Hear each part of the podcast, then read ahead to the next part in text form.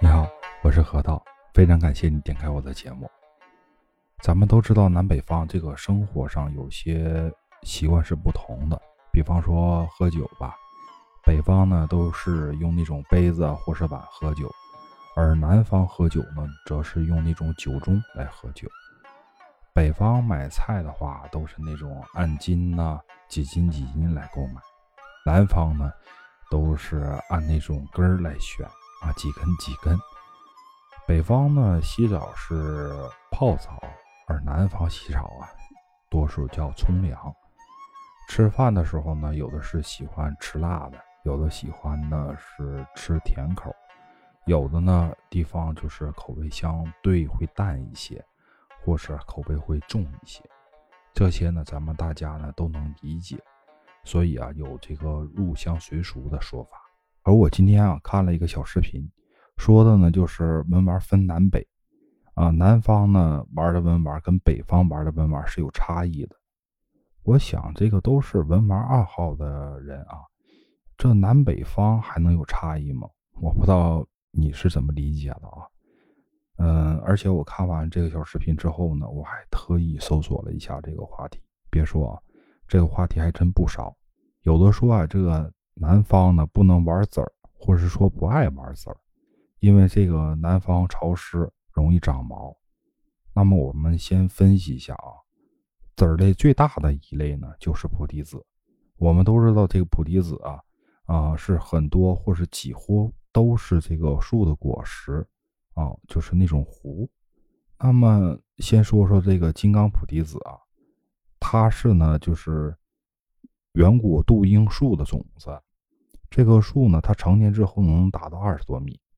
呃，那么抛出这个国外产区啊，我们国内呢也有产金刚的地方，就是像云南呐、海南呐、广西这地方。再说这个星月菩提子吧，其实它是毒跟药的一种结合体，它的根茎是有毒的，但是呢，它同时有治疗清热解毒，然后扁桃体发炎、上呼吸道感染啊、胃肠炎。小儿消化不良这些作用，这东西呢，它叫黄藤。我们玩星月补提啊，啊，其实就是它的种子。我觉得这个其实挺值钱的。你看，它有药用价值，然后呢，它还有这个文玩的价值。然后呢，它最主要的产区也是海南。然后说说这个凤眼菩提子吧，它主要产区呢就是尼泊尔。然后千眼菩提呢，它主要产区是非洲。千丝菩提呢，产区主要是这个大洋洲，这些呢都是通过我们南方引进于国内的。然后以上这些菩提呢，都产自于我们祖国的南方。所以啊，我特别奇怪啊，就是在产区加工菩提子的时候，为啥人家就不长毛呢？嗯，这个绝对就是说它保养不当，或者是说保养不好才会长毛的吧。然后接下来我们再分析一下啊，就是文玩它这东西是怎么来的。咱们根据就是这个东西呢，看看南北方到底有多大的这个文玩差异文化啊。其实这个话题呢，一直都是比较有争议的，因为没有一个特别明确的说法。但是有一个观点呢，就是从字面上来理解，这个文呢，它主要就是文房器具。而古代人呢，闲下来的时候呢，喜欢在手上啊把玩点什么东西，慢慢呢就从文房器具中呢，逐渐形成了文玩的体系。到如今呢，这里面包括了很多类别，可以说是从财富、宗教、时尚、饰品、实用器、把玩物啊摆件为一身的这种复合体的产物。甚至有一句话怎么说来着？叫万物皆可盘，像是宗教里面的佛珠啊啊，在宗教里面它是法器，也是这种计数器的作用。在他们眼里呢，其实这就是一种实用器；而在我们眼里，它不光有这些作用，同时呢，它还具备一件饰品啊，一个把玩物品。而之前呢，咱们都聊过菩提子啊，只不过是。众多佛珠里面的一种材料选择吧，对吧？除了这些实用器的角度上来讲啊，可能根据宗教文化呢有一些差距，但是对于我们把玩人来说呢，它并没有什么实际上的把玩文化差距啊。如果是从这个饰品上角度来看呢，可能一些少数民族，呃，因为这个民族文化呀，可能跟汉族文化呢有一些差异。啊，所以戴的饰品呢，含义有可能不同。比方说，饰品上可以看出女子是否这个出阁。在古代呢，通过这个饰品可以看出这个人在社会上的地位。啊，尤其在古代的宫廷中吧，更是如此。而我们如今呢，除了民族文化之外呢，饰品对我们来说，它就是一个饰品。或许啊，这个饰品呢，带着一些含义。但是呢，也没有明确表示出它跟南北文化文玩有什么直接性的影响。呃，因为收藏家们他会考虑民族文化，但是它最主要是考虑它的收藏价值。啊，比方说有人说南方人爱玩这个扇子，在我印象当中呢，北方人也玩扇子。首先呢，扇子它是一个实用器，生活用器，从这个实用器角度来考虑呢，啊，南方人用扇子的次数啊一定会多一些啊，因为南方的夏天比较长嘛，啊，北方呢只有夏天的时候才会用多一些。那么北京啊、天津、东三省呢，也是有很多玩扇子的大家。说到这个扇子呢，有一个行话叫“入扇行”。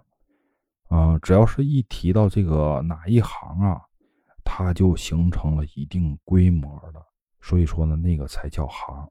而扇子呢，在文玩里面确实是一个行，因为啊，在古代啊，它已经形成了一种职业了，就是一种制作的职业。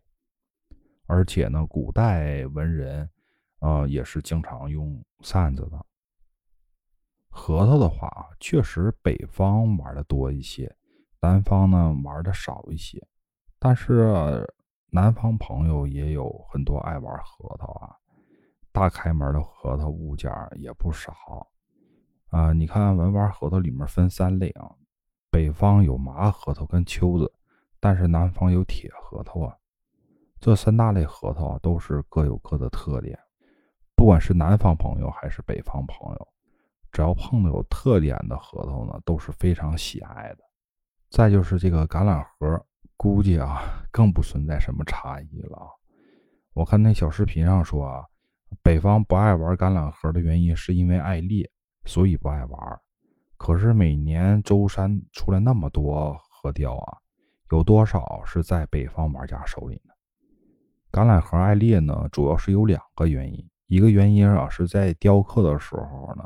这个核本身就没有处理好，它就爱裂。这个我亲身经历过。有一年我去舟山拿货，当时有一条一个徒弟工雕刻的这个橄榄核，叫米勒尔雕刻的特别可爱，我就想留着自己戴啊。结果没等走出这个舟山村呢，他就开口叫了。后来呢，我又补了一条。另外一点裂呢，就是这个养护不到位才会裂的。尤其人物下颚跟脖子衔接那个地方啊，那个位置特别薄，和处理不当呢，一个收缩它就裂了。但是在雕工上，以前确实有一定的差异。北方师傅呢雕刻倾向于这个写意，而这个南方雕刻师傅呢，他倾向于写实。这个呢，他是属于流派问题啊。玩家是喜欢写实还是喜欢这个写意呢？呃，应该是看个人，毕竟啊，这个萝卜青菜各有所爱嘛。葫芦的话，南北方也都玩儿，啊，这个像手捻葫芦啊，也没有什么差异。但是在这个鸣虫虫具当中的葫芦呢，这个别说啊，还真有一定差距。南方天气啊，确实潮湿，不利于这个葫芦虫具的保存。但是呢，这个不是最主要的原因，最主要的原因呢，是因为温度。这个葫芦重具呢，在我们之前节目里也有说到过，就是它主要是鸣虫的房子，是给它过冬保暖用的。而在南方呢，可以说是啊，冬天并不是很冷，甚至可以说啊，有的好多地方都没有冬天，所以呢，它用不上这个东西。但是呢，这个不代表南方朋友没有收藏的。鸟笼的话呢，除了工艺上有一些差距呀，啊，其他的貌似还真没什么，因为都喜欢用竹子的笼子啊养鸟。其次呢，就是用哦木质的笼子，而这鸟笼呢也是一大类，呃，可以算是一行吧。只不过是呢，南北方喜欢养的鸟呢有所不同，所以说选择笼子的时候呢会有一些区别。所以我觉得很多事儿啊，应该是通过这表面呢，我们去看它实质。你觉得呢？好了，咱们今天就聊到这儿啊。有感兴趣这话题的朋友呢，可以在下方留言，然后我们一起讨论一下。也可以把这个节目呢收藏订阅。或是转发给自己的朋友，我们再一起聊聊。那么我们下期再见，拜拜。